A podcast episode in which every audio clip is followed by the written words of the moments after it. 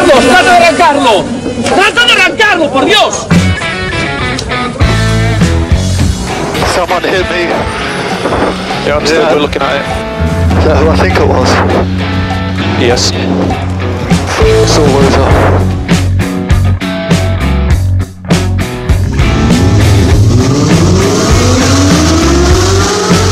Izquierda buena más ojo corta, se cierra poco.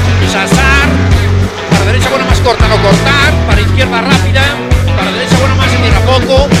Para izquierda buena más, se abre. Acaba buena más, se abre. Sasar. Para derecha buena más, no cortar. Para izquierda rápida, ojo, se abre. Para uno. Derecha rápida, ojo con fe.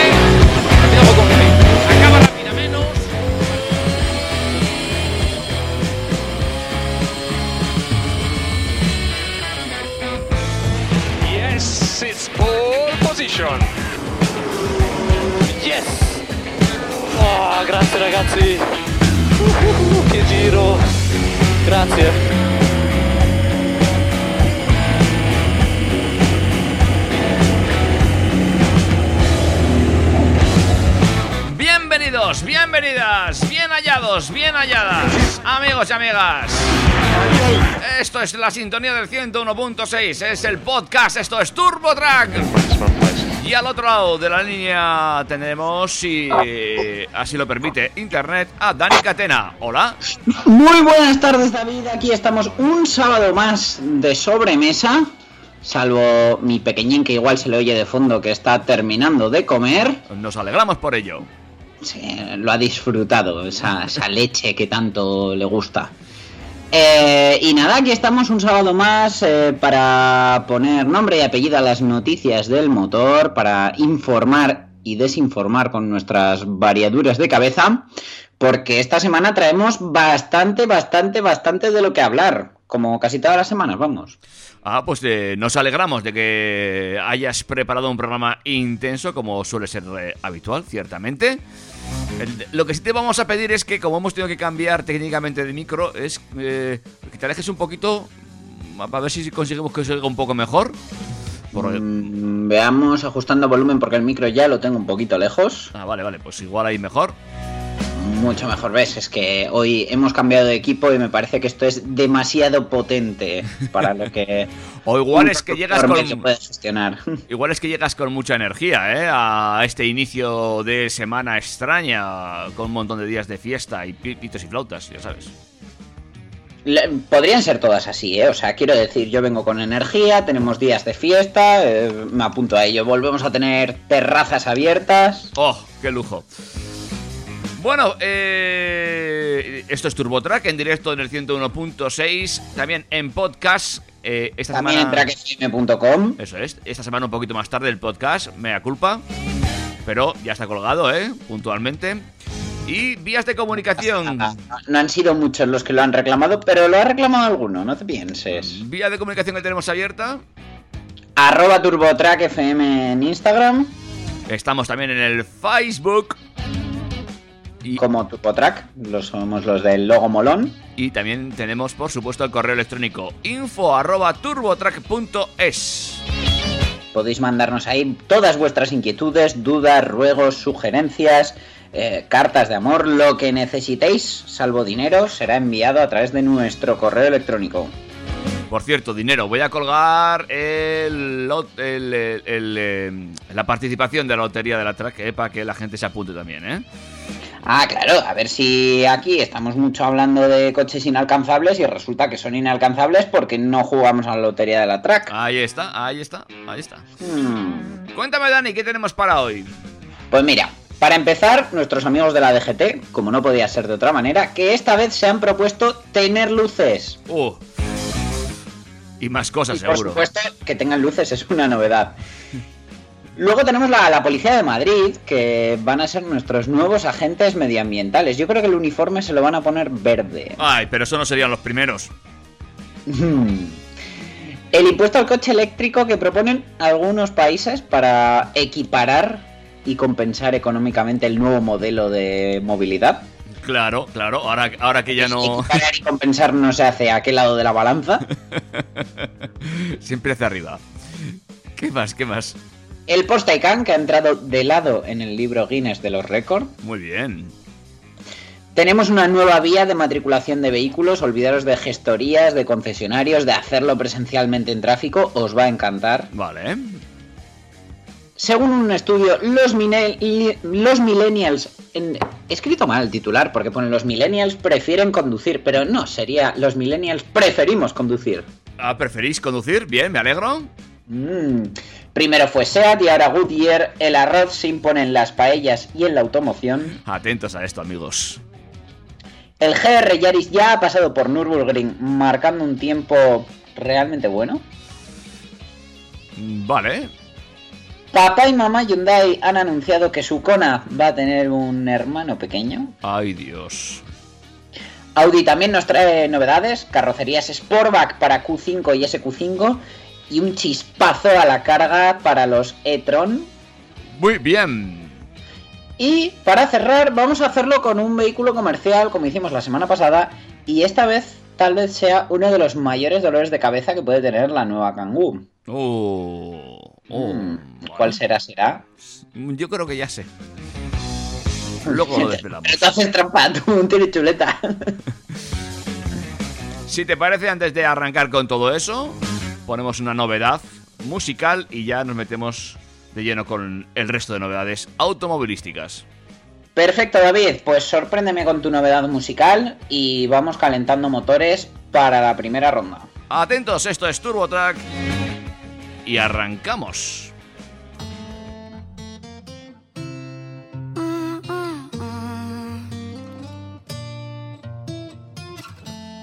Flowers in hand, waiting for me. Every word in poetry won't call me by name, only baby. The more that you give, the less that I need. Everyone says I look happy when it feels right.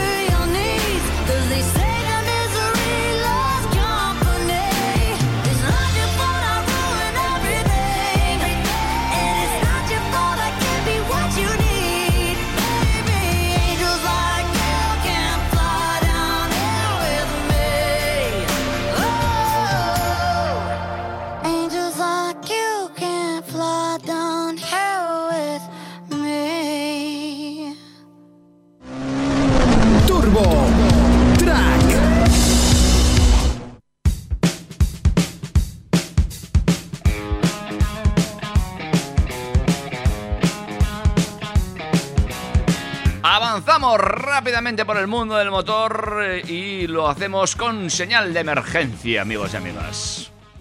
Efectivamente, David, porque la Dirección General de Tráfico se encuentra en pleno periodo de cambios en la normativa que atañe a la circulación de vehículos en España, como ya llevamos hablando varias semanas, y por ello, después de varios años, Tráfico ha decidido acabar con los triángulos reflectantes de emergencia que los conductores usan para señalizar al resto de usuarios de la vía que su vehículo está averiado o que hay alguna incidencia. El motivo, según dicen ellos, son inseguros ya que el conductor debe bajarse del coche en plena carretera para ponerlos provocando que arriesgue su vida, cosa con la que estamos de acuerdo, pero hay matices. Y es por esto que la DGT ha tomado cartas en el asunto para eliminar estos dispositivos de emergencia con el fin de reducir los atropellos. De hecho, solo en 2019, según los propios datos de tráfico, un total de 117 personas murieron atropelladas en las carreteras españolas, que no es poco. No, no, para nada. Eh, la causa de la muerte de muchos de estos conductores fue que al sufrir una, una avería en su vehículo, eh, se bajaron para colocar los triángulos, a veces sin chaleco, con lo cual mm, Mal. parte de culpa es de cada uno, pero bueno, desde luego son, son víctimas que lamentaron, ocasionando que fueran arrollados por otros usuarios de la vía. La DGT, en consecuencia, ha decidido sustituir los famosos triángulos por una señal luminosa parecida a la que usan los coches camuflados de fuerzas y cuerpos de seguridad del Estado, una especie de sirenita. Así, cuando un conductor se ve obligado a parar en plena carretera porque su coche se ha averiado, lo único que tiene que hacer es sacar el brazo por la ventanilla para colocar la nueva señal obligatoria en el techo de su vehículo. Gracias a su magnetismo, este elemento quedará fijado salvo que tu coche sea de plástico como por ejemplo el Citroën Amy. O tengas techo de cristal. ¿Correcto? Mm, No es ninguna tontería. Pese a ello, este cambio no se va a aplicar de manera inmediata. La nueva señal luminosa será obligatoria en España a partir del 2 de enero de 2024 y así ha quedado reflejado en el proyecto de Real Decreto de Auxilio en Carretera que aún tiene que aprobarse previsiblemente durante los tres primeros meses de 2021. Eh, a ver, triángulo sí, triángulo no. Yo desde luego esto lo veo más seguro, pero hay situaciones concretas en las que un triángulo nos puede ayudar más. Por ejemplo, si se nos estropea el coche a la salida de una curva cerrada, de manera que el triángulo lo puedas poner antes de que empiece la curva y no te coman con patatas. Pero vamos, son casos muy muy contados y en general eh, me parece muy buena idea y buena acción, pero creo que eh, deberían convivir la sirenita y los triángulos por lo menos durante un tiempo. Pues iremos viendo. De momento, la DGT advierte de que, aunque ya va siendo válida esta opción del Hell Flash, eh, los triángulos siguen siendo obligatorios a día de hoy. Así que no los tires. No, no, porque además, bueno, eh, la nueva luz magnética que se va a establecer definitivamente en nuestras vidas al volante dentro de, pues eso, tres añitos, eh, cuenta con un reflector parabólico y esto hará que sea visible desde aproximadamente un kilómetro a pesar de que la visibilidad pudiese ser baja por las inclemencias del tiempo. También debería tener tecnología Bluetooth que permita conectar el dispositivo con el móvil, por ejemplo, para enviar una solicitud de asistencia en carretera cuando ésta se active. Eh, eso no lo he entendido. Eh, pues una especie de que la propia sirena haga el tema de la llamada de emergencia. Pero bueno, yo creo que esto es más un poco paja mental porque para 2024 gran parte de los coches que circulen por la carretera deberían llevar ya el sistema de llamada de emergencia automático. Bueno, bueno. Lo que pasa que, claro, evidentemente, pues el sistema de llamada de emergencia automático, pues en caso de avería, no, no hace una llamada de, de auxilio, que la tendríamos que hacer nosotros manualmente. Pero bueno, veremos en qué queda, porque eh, esto, el, el tema de las Health Flash, se han vendido muchísimas y se han hecho muchas promociones. Por ejemplo, yo creo que era Carglass, que tenía una promoción que te la regalabas y cambiabas el parabrisas. Se regalaron unas homologadas. eh, y fabricadas en España por una empresa española, cosa que está muy bien, pero habrá que ver si las que hacen obligatorias a partir de 2024 son exactamente las mismas. Sí, bueno, eh, de- desde No luego. vaya a ser que alguno la hagan cambiar. Claro, eh, me imagino que las que han salido hasta ahora no tenían Bluetooth. No, pero bueno, yo creo que esto del Bluetooth, ya te digo que es lo mismo una paja mental. Me imagino que sí, porque ya lo que nos faltaba. En fin, eh, más cosas. Más cosas. La Junta de Gobierno del Ayuntamiento de Madrid aprobó el viernes pasado y de manera preliminar una nueva ordenanza de calidad del aire y sostenibilidad, eh, cuyas siglas son OCAS, que se adapta a las nuevas necesidades ambientales de la ciudad y al marco normativo europeo. La principal novedad de dicha ordenanza, que regula las emisiones del tráfico rodado. Son principalmente la obligación de que los vehículos más contaminantes pasen de nuevo la ITV si así lo requiere un agente de la autoridad.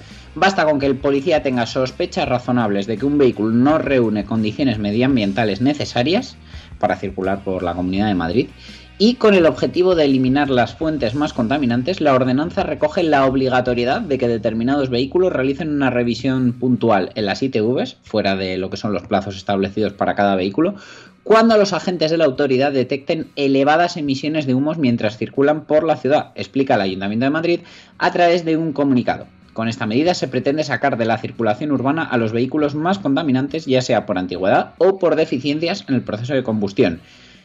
Una parte de todo esto está bien, porque tú ves coches por la calle que dices, ¿tú estás seguro de que esto ha pasado ITV o que pasaría? Pues Y, sí, bueno, pues sí, hay puede algunos que son, que son peligrosos, ¿eh? Sí, que quitemos algún peligro rodante de la carretera, pero por otro lado, eh, ponemos en manos de gente que en muchos casos no tendrá formación técnica al respecto mm, a mandarnos a una ITV a su criterio. Esperemos que hagan, pues eso, unos cursitos o que formen a los agentes antes de darles la potestad de que vayan mandando a la gente a ITV. Sí, porque claro, si te mandan a la ITV, imagínate que por tu coche, por lo que sea, saca un humo de un color extraño, aunque cumpla la normativa, y de repente te mandan a la ITV tres veces en un mismo mes, pues te han hecho un cisco, ¿eh? Hombre, yo supongo que por otro lado en la normativa estará recogido que si, si te mandan a una ITV de estas extra- extraordinarias tengas un justificante o quede constancia para que si te pagan la semana siguiente no pase lo mismo. Y digan, oye, mira, es que hace una semana ya echaba este humo, ya me lo han mirado y es normal. Pero bueno, vete tú a saber. Bueno, bueno.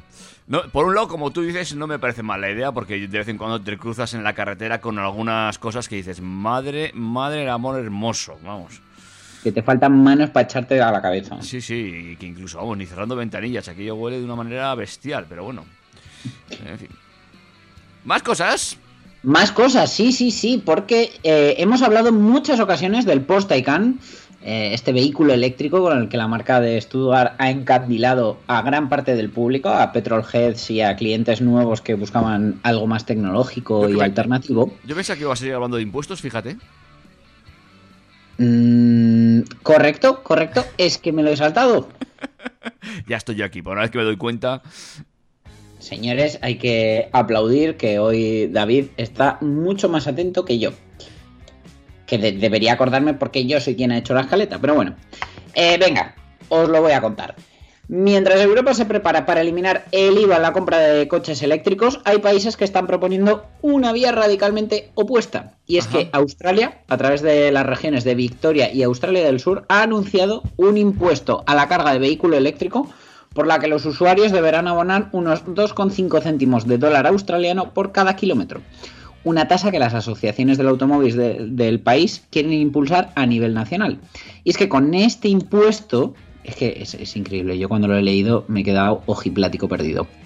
Con este impuesto la administración de Victoria pretende recaudar unos 30 millones de dólares anuales. No es poco, ¿eh? ¡Uf! A ver, ellos dicen que es un importe considerablemente inferior al que actualmente pagan los coches de combustión, que según los datos de las aso- asociaciones del país está en 42,3 céntimos de dólar por litro consumido. Eh, Pues igual es que estáis recaudando demasiado con el combustible fósil. No sé cómo explicarte, pero bueno. Según ellos, el sentido que tiene este impuesto mm, cuando el resto del universo está planteando bajar su coste eh, gira en torno a un tema económico y es que con los coches de gasolina o diésel el Estado recauda impuestos que contribuyen a las arcas y con esta transición al coche eléctrico esos ingresos desaparecen.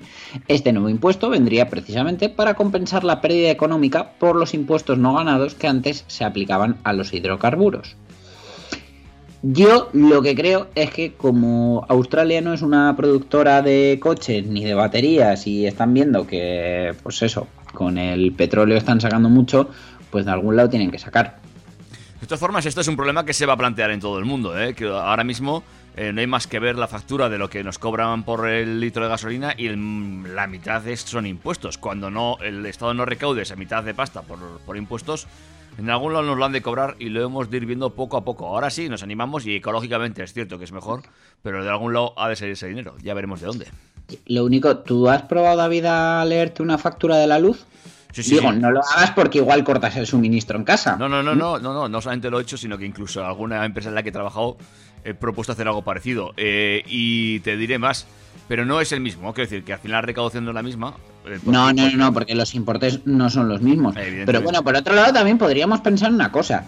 Si teniendo un vehículo eléctrico, mm, que bueno, paga menos impuestos en cuanto a consumo, nos queda más dinero para gastar en otras cosas, pues, pues se nos irán en IVAs, ¿no?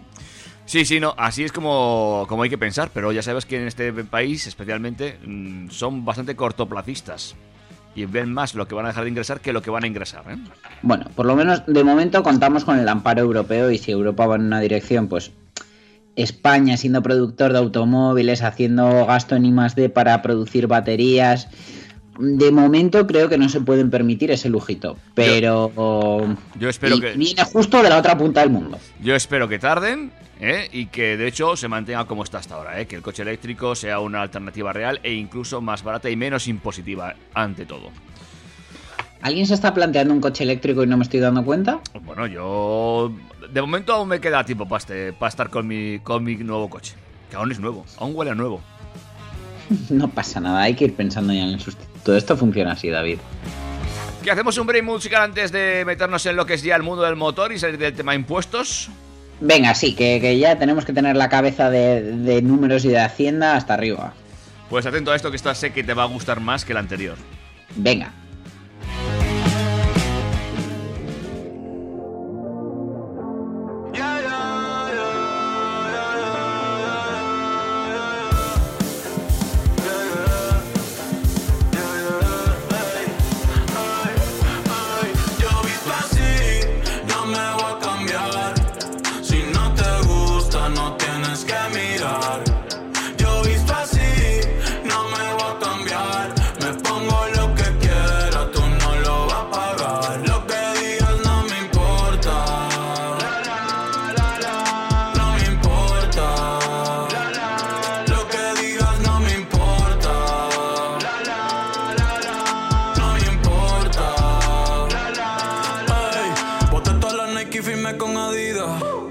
Mi flor no creo que venga en tus medidas.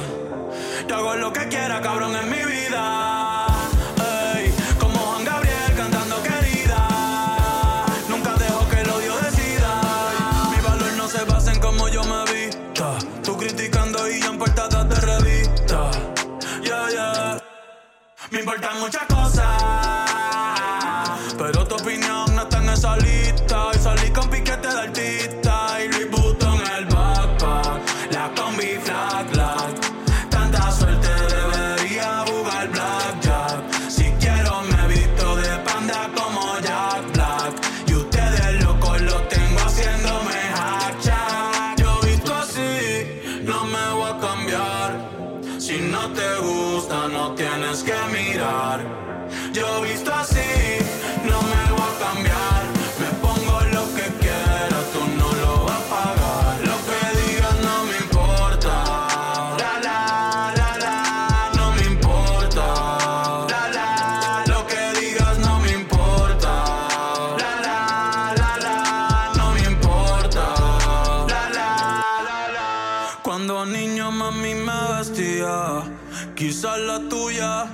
tus fantasías. Si fuera bombero, me vistiera de policía y le prendiera fuego al que criticaba si repetía.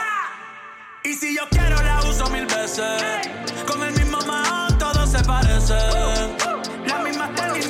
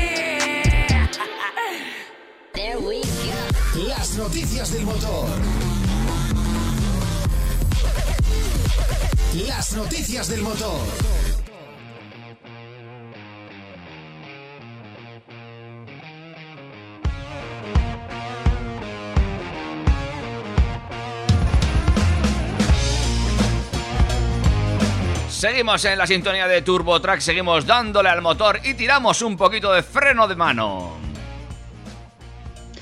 De freno de mano porque, como os he empezado a contar antes y, no he terminado porque me había colado, hemos hablado ya muchas veces del Porsche Taycan, que es eh, ese eléctrico que, nos ha encandilado a todos, a los amantes de Porsche y a los que no, que estaban esperando un cambio de tendencia en la tecnología. Y una de las formas para llamar la atención ha sido batir varios récords e impresionar con su rendimiento. Por ejemplo, eh, con su tiempo en Nürburgring o haciendo 24 horas en Nardo.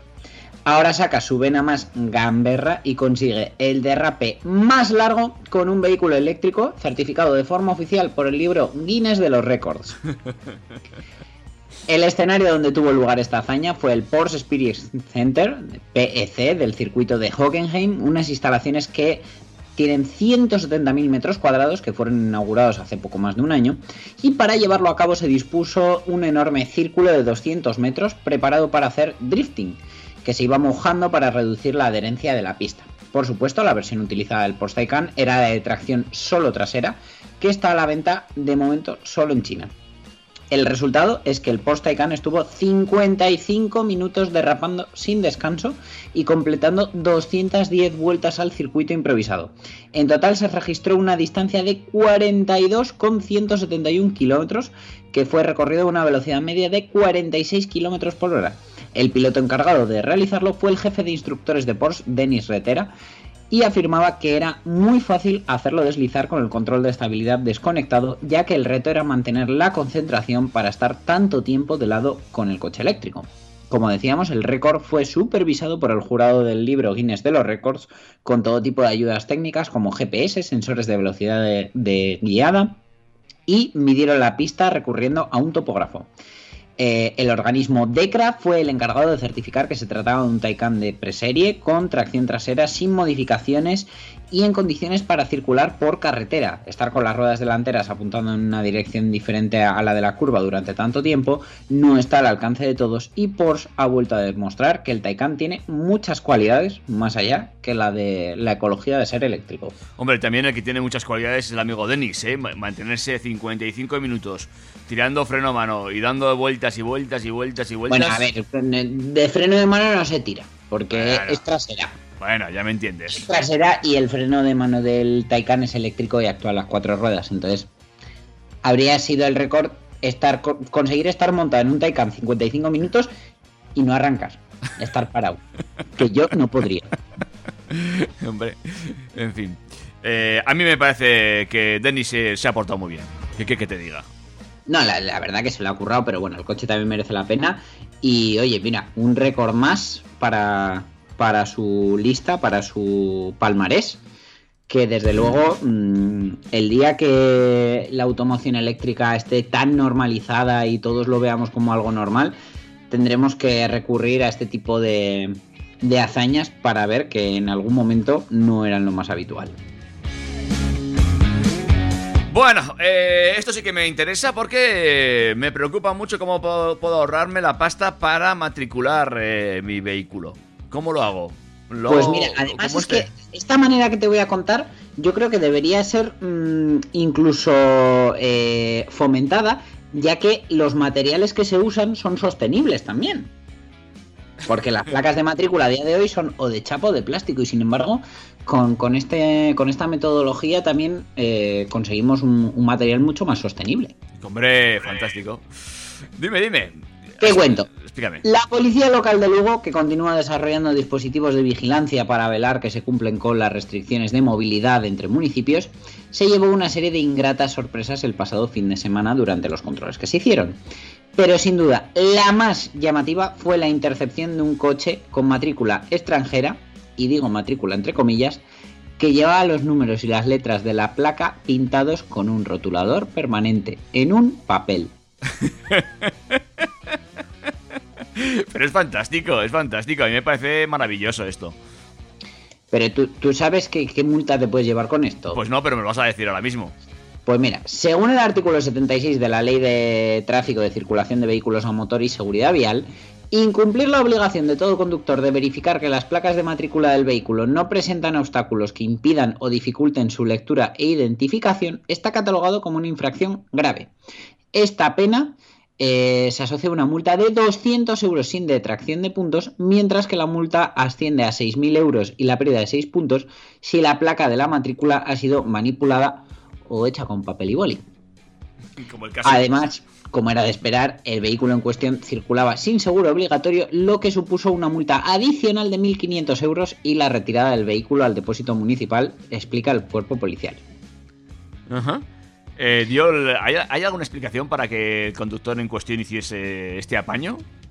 Eh, pues, pues no, la verdad es que no, no la conozco. O sea, lo que encontraron fue que, bueno, pillaron a cuatro vehículos más, uno de ellos también con matrícula extranjera, que tampoco tenían seguro obligatorio. Y eh, además eh, pillaron a gente dando positivo en alcoholemia. Mm, bueno, esto de las placas de matrícula es muy al loro, ¿eh? Porque ya están circulando prácticamente por todas las ciudades estos coches que van conectados a internet, que van leyendo las matrículas automáticamente y van cogiendo los coches eh, sin, sin seguro. Gracias a Dios, ¿eh? Todo hay que decirlo porque... Pero esta- estas camaritas funcionan con. tienen su parte de inteligencia artificial. Lo mismo si ven un papel pintado no te lo identifica como matrícula. A, a saber, pero bueno, cibras. a saber. Un día le, le pedimos al ayuntamiento de Pamplona ese fabuloso Nissan Micra transformado en webcam gigante que tienen. Y probamos. Oye, a mí ya me gustaría ver cómo lo hacen. Un día tenemos que, que preguntar. A ver si un día nos, nos preparan una excursión. Yo tengo un vecino que, que- que trabaja allí. Lo mismo. Ay, pues ya sabes. Venga, vamos con más cosas. Vamos a seguir hablando. Eh, esto nos va a abrir el apetito a pesar de que acabamos de terminar de comer. ¿O no? Eh, ya te estás saltando tu ¿Ah, sí? noticia. Ah, pues vale, hombre. Pues sí. ¿qué Antes me me ha tocado a mí y ahora a ti. Porque primero te quiero hablar de que los millennials Ay, sí. preferimos conducir. Mm, A ver, te lo cuento rápido. El 68% de los millennials prefieren o preferimos conducir en vez de ir en transporte público, según se desprende del estudio Millennial Car Survey publicado por la web de ventas de coches de segunda mano carnext.com. En este sentido, el 65% de los encuestados considera que la pandemia ha provocado este cambio en sus hábitos de movilidad. En comparación con el informe publicado el año pasado, ahora más de la mitad de estos jóvenes, nacidos entre el 82 y el 94, estaría más dispuesto a conducir para una ocasión especial como la Navidad para trasladarse a sus hogares. Los millennials han sido vistos como la generación que confió en el transporte público, pero la pandemia ha cambiado claramente su forma de pensar acerca de la movilidad, según ha indicado el director de Carnex en España, Ignacio García. El documento también revela que no solo se ha cambiado la perspectiva sobre la movilidad, sino que ahora el 46% de los conductores millennials considera más seguro comprar un coche de forma online respecto a hacerlo de manera física. Además, casi 7 de cada 10, un 68%, encuentra muy importante disponer de una solución de pago de confianza, mientras que el 41% de los encuestados todavía quiere hablar con alguien que le ayude en el proceso de compra de un automóvil. A pesar de que se expresa un menor temor sobre el COVID-19, ahora se ve el coche privado como la opción más segura en la llamada nueva normalidad. El cambio adicional que se ha observado es que los jóvenes prefieren conducir las próximas navidades o en periodos vacacionales antes que ir en transporte colectivo, según ha añadido el citado Ignacio García. Bueno, pues apuntamos todo eso porque ahí están las tendencias de los millennials que, bueno, parece que vuelven de nuevo al vehículo privado, ¿no? Efectivamente, y lo que también es tendencia es la cáscara de arroz, que ya hablamos de ella el otro día porque SEAT pretendía usarla en sus coches y ahora es el fabricante de neumáticos Goodyear quien prevé duplicar el uso de sílice procedente de la ceniza de cáscara de arroz en la producción de sus gomas para 2021, ya que mezclado con caucho fortalece la banda de rodadura de las ruedas. Tal como ha indicado la firma, este mineral, conocido comúnmente como cuarzo, es uno de los más abundantes, duraderos y útiles de la naturaleza y permite reducir la resistencia a la rodadura de los neumáticos, lo que mejora el ahorro de combustible y disminuye las emisiones de gases de efecto invernadero en su producción. Sin embargo, Goodyear ha aumentado su compromiso de obtener sílice de las cáscaras de arroz quemadas, ya que, según Naciones Unidas, cada año se cosechan más de 700 millones de toneladas de arroz en todo el mundo y se envían a vertederos miles de toneladas de residuos procedentes de extraer el grano de la cáscara. Así que ya van a ser los segundos en la cola cuando se ponga en venta la cáscara de arroz para recogerlo. Bueno, es, es interesante esta noticia, ¿eh? porque nos abre vías a nuevos materiales y también harán todo esto mucho más sostenible. A mí me gusta este tipo de investigaciones. La verdad que sí, porque bueno, pues son materiales que a día de hoy estamos desechando, que tiene, pu- puede tener muchos, muchos beneficios y bueno, pues eh, eh, también fomenta pues eso, el I D, la investigación y desarrollo, que haya gente que esté trabajando en, todo esto y, vayan saliendo novedades así de curiosas a la vez de funcionales. Interesante, interesante. Veremos qué pasa con esos neumáticos de arroz.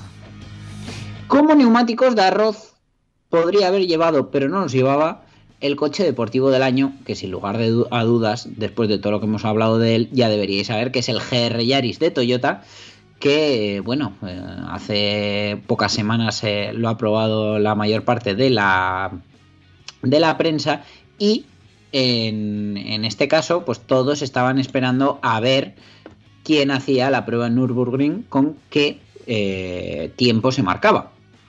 Y es que en este caso eh, ya se ha hecho y en condiciones óptimas y en una vuelta completa el GR Yaris todos pensábamos que podría bajar de los 8 minutos y el tiempo que ha marcado ha sido 7 minutos 56 segundos logrado con un coche completamente de serie eh, solo con el extra del Circuit Pack que incluye pues autoblocante Torsen, neumáticos Michelin Pilot Sport 4S, mejor sistema de refrigeración para los frenos y una suspensión un poquito más firme. Pero vamos, es exactamente el mismo que te puedes comprar en un concesionario.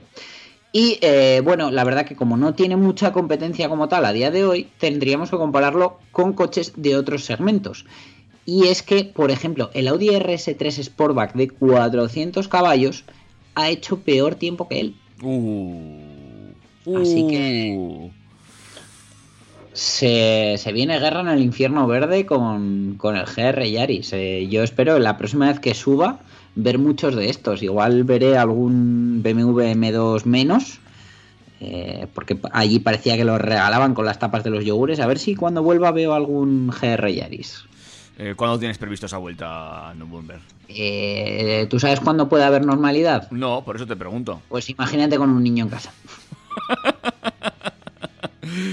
Bueno, eh, lujo Pero entonces. bueno, espero ir con él y que se lo pase muy bien. Claro, hombre, igual conduce él para entonces. No, hombre, no, no, un poquito antes. Oye, pues nos alegramos por, el por Toyota, por esa nueva marca, eh, por debajo de los 8 minutos. Y bueno, pues eh, un nuevo récord para este vehículo. Igual suena así como frío, pero la verdad, esa, esa barrera de los 8 minutos en Nürburgring es mm, muy, muy, muy complicada de batir. ¿eh? O sea, tú ten en cuenta que un, un conductor medio aficionado como yo, pues, pues yo no sé, yo igual hice 10-11 minutos. ¿Qué coche llevabais? Si no me acuerdo, era un. Yo iba con un Megane RS. Eso, un Megane RS. Bueno, eso voy yo con mi patinete y te lo ventilo en pispas, ¿eh? Hombre, seguro que sí. ¿Sabes cuál seguro que no baja de los 8 minutos? Me lo vas a decir ahora mismo.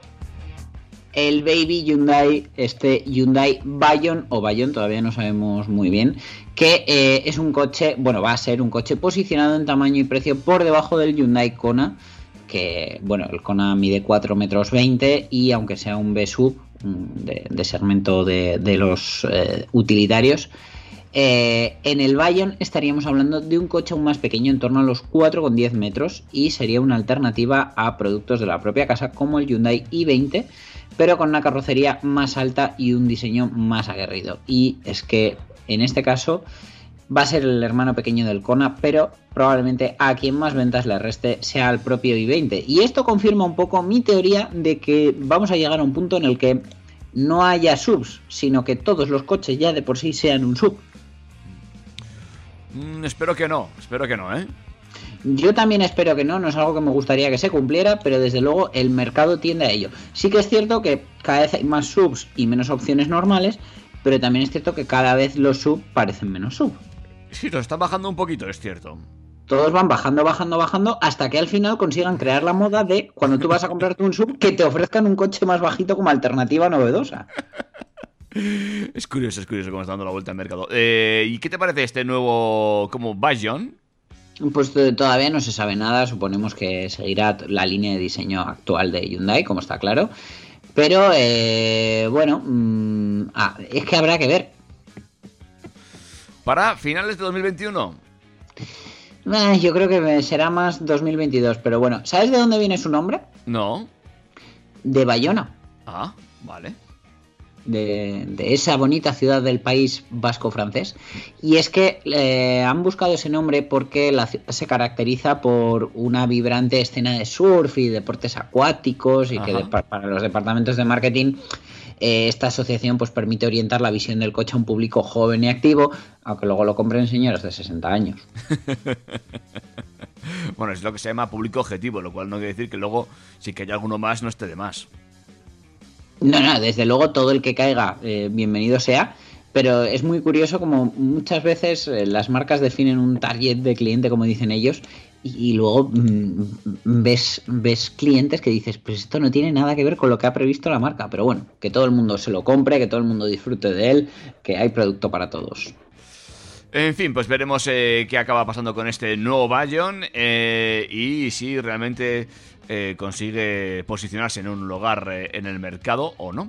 Porque ya. Hombre, yo que por lo menos tengo esperanza porque, a ver, de- del grupo Hyundai Kia hay un montón de novedades todas las semanas que no os cuento porque en muchos casos son coches que ni siquiera van a llegar al mercado europeo.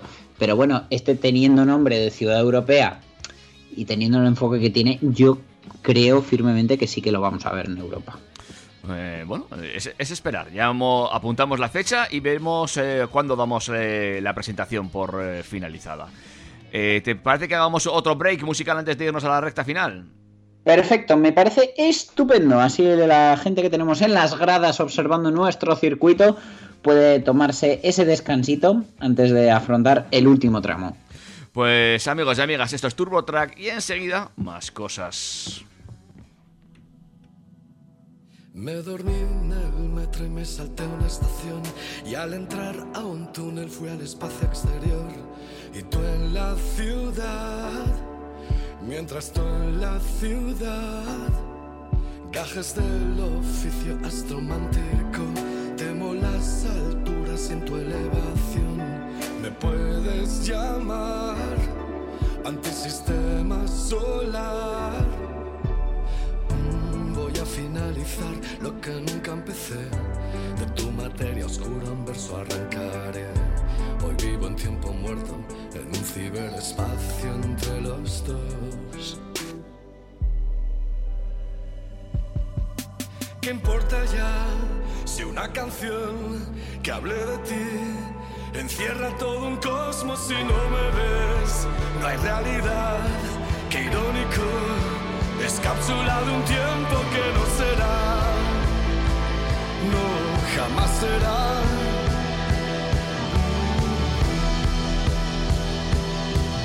Crema protectora, factor un millón. Son tus rayos, cama mi desolación. Me llamarás antisistema solar. Cuidado con mi cuerpo, ahora es conductor. Y siento cuando vibras o tu alta tensión. Si por un solo día fuera yo el segundo en pedir perdón. ¿Qué importa ya si una canción que hable de ti encierra todo un cosmos si no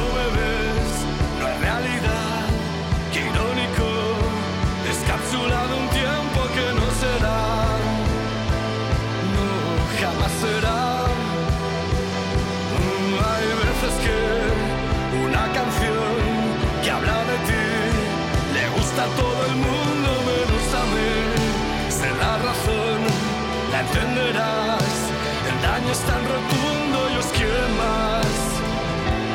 Se lo vas a dar, se lo darás. Sin mi firmamiento puedo ver qué niño soy. Ojalá lo que cante ahora al fin te partan dos. Soy un loco que habla solo de ti. En serio solo me hablo de ti. Y vuelta a empezar.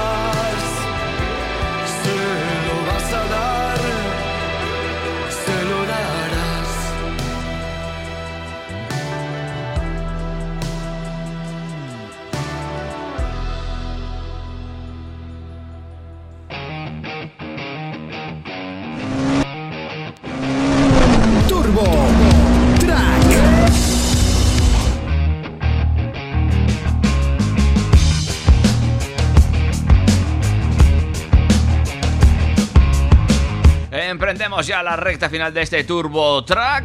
Esta edición MK10, por cierto. MKX, eh, ya volvemos a cortar letras, luego ya iremos sumando. Y seguimos hablando de coches gordos. Y tan gordos, en concreto gordos y pesados, porque la firma automovilística Audi ha presentado los nuevos Q5 Sportback y SQ5 Sportback, tanto gasolina como diésel TDI, que se van a fabricar en la planta que la marca tiene en San José de Chiapa, México, y que van a llegar al mercado europeo en la primera mitad del año que viene. Tal como ha informado la marca del grupo Volkswagen, con una poderosa presencia, el exterior del nuevo Q5 Sportback cuenta con una parrilla single frame flanqueada por grandes entradas de aire, mientras que los faros cuentan con tecnología LED de serie y Matrix LED de forma opcional. La línea de hombros, con un trazo continuo y elegante, enfatiza los pasos de rueda y de esta forma también pone de relieve la presencia de la tracción 4. Los faldones laterales de las puertas otorgan al vehículo una imagen de estabilidad y robustez, según ha reivindicado Audi, sin tener en cuenta que todos conocemos ya de sobra al Audi Q5 y en este caso lo que han hecho ha sido meterle un tajo en su espalda para dejarlo un poquito más atractivo. Sí, es más deportivo, que tiene una línea mucho más dinámica, más bonita. Eh, al final, pues bueno, es como ofrecer un sub y el mismo sub coupé con prácticamente las mismas cualidades. Pues, ¿qué quieres que te diga? Casi te diría que dejes solo el coupé. Me gusta, ¿eh? me gusta la nueva línea del Q5. Bueno, tiene además una distancia entre ejes de 2,82 metros, que deja un habitáculo interior bastante amplio. Como amplio es eh, el precio que podemos ver en su factura. Pero bueno, no estamos hablando de eso. El interior del modelo dispone de una gran habitabilidad y se ofrece con una amplia selección de materiales muy cuidados, eh, entre ellos, por ejemplo, la tapicería en piel napa fina. En el momento de su llegada al mercado europeo, el Q5 Sportback se va a lanzar con tres motores, dos diésel TDI y un gasolina TFSI, con potencias que van desde los 163 caballos hasta los 265. Todos ellos incluyen un sistema de microhibridación de 12 voltios que contribuye a mejorar su eficiencia. Por su parte, la variante más deportiva de la gama, el SQ5 Sportback TDI, eso sí, ahora los deportivos eh, son petroleros en el caso de, de Audi, está propulsado por un motor diésel de 341 caballos de potencia que incorpora microhibridación de 48 voltios. Esta variante cuenta con llamativos detalles de diseño que le otorgan un aspecto más poderoso. Audi va a lanzar de, madera- de manera global los nuevos Q5 Sportback y SQ5 Sportback en la primera mitad de 2021 y China va a ser la única excepción ya que para este mercado se va a construir en el propio país y no en México. Anda, mira qué curioso esto. ¿Sí? Solo se va a producir en esas dos localizaciones. Y igual que tenemos novedades en la gama Q5, nos vamos a su hermano gemelo, por así decirlo, eléctrico, que será el e-tron que duplica la potencia de su cargador. Y es que los modelos e-tron 55 y e-tron 55 Sportback van a poder solicitar de forma opcional una variante de cargador de a bordo que multiplica por 2 la potencia del cargador de serie, pasando de 11 kilovatios a 22. Una barbaridad, ¿no? Una barbaridad que para viajes eh, y cargas en carretera, mm, pues eh, se queda escaso y para cargar en casa me parece una barbaridad. Por eso te digo, yo me refería a casa. ¿eh? Bueno, Para casa es una barbaridad, básicamente porque te tienes que poner una tarifa con, vamos, yo creo que te tienen que echar cableado nuevo. O sea, cargar a 7 kilovatios en casa ya es demasiado, pero bueno, por lo menos, eh, pues eso, vamos, vamos mejorando, van, van sacando innovaciones en el tema de la carga, pero eh, bueno, en este caso eh, está bien, porque con una instalación doméstica que se adecuara para este sistema de carga, se podrían cargar en poco menos de 5 horas. Porque bueno, hablamos de unas baterías en torno a los 80 kilovatios, cuando con una carga de 7 kilovatios pues tardaría pues unas 11 horas, una cosa así. Pero bueno, mm, me parece que el tema de la carga rápida en casa no es tan indispensable, ya que puede tener un coste de, de instalación y luego de mantenimiento muy muy alto si nos salimos de las potencias normales. Hombre, eh, yo creo que eso, como tú bien dices, esto salvo para gente que use el coche muy habitualmente o haga paradas cortas en casa, no tiene mucho sentido, la verdad.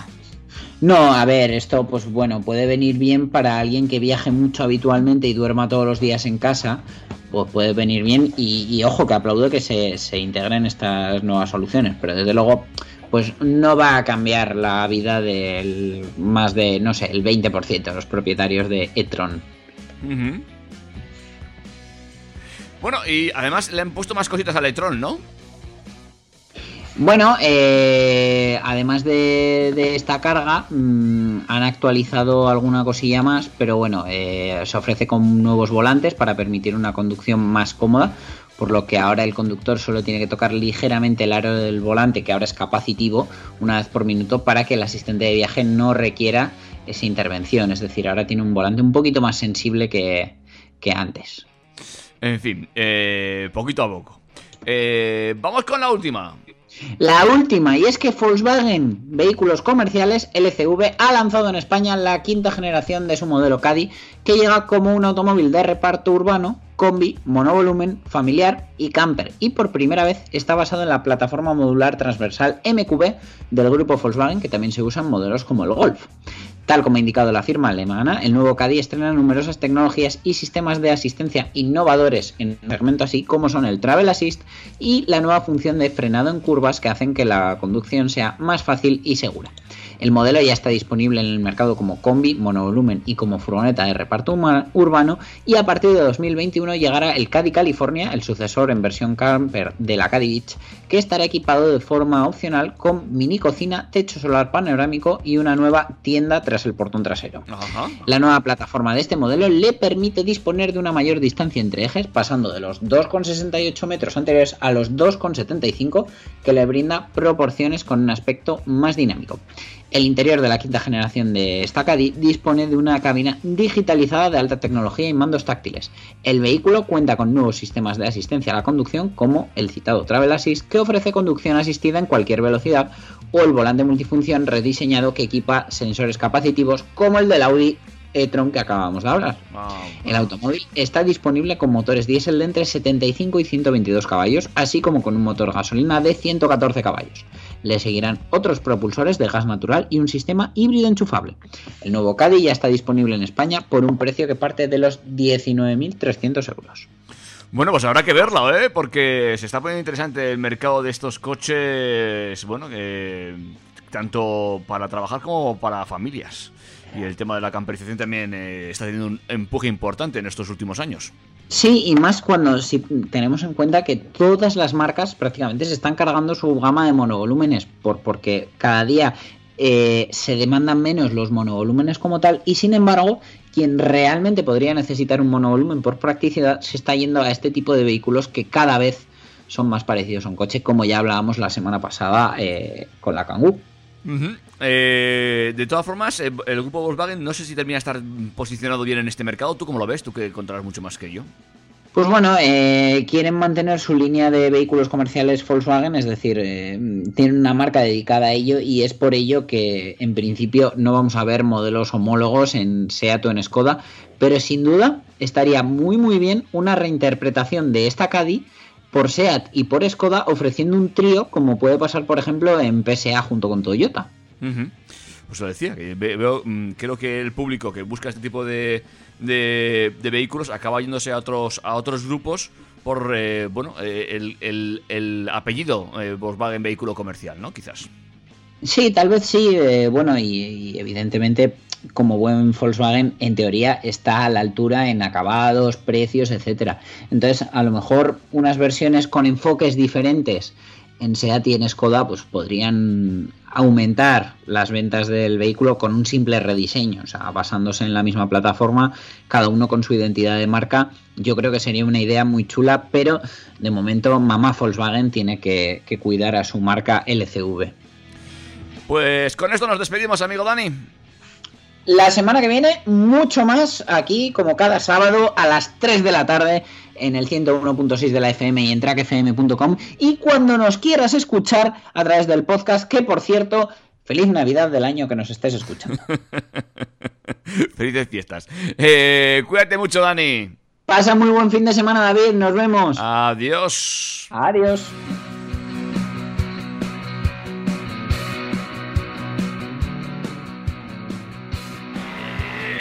Macho, no sé tú, pero yo me lo he pasado muy bien, macho.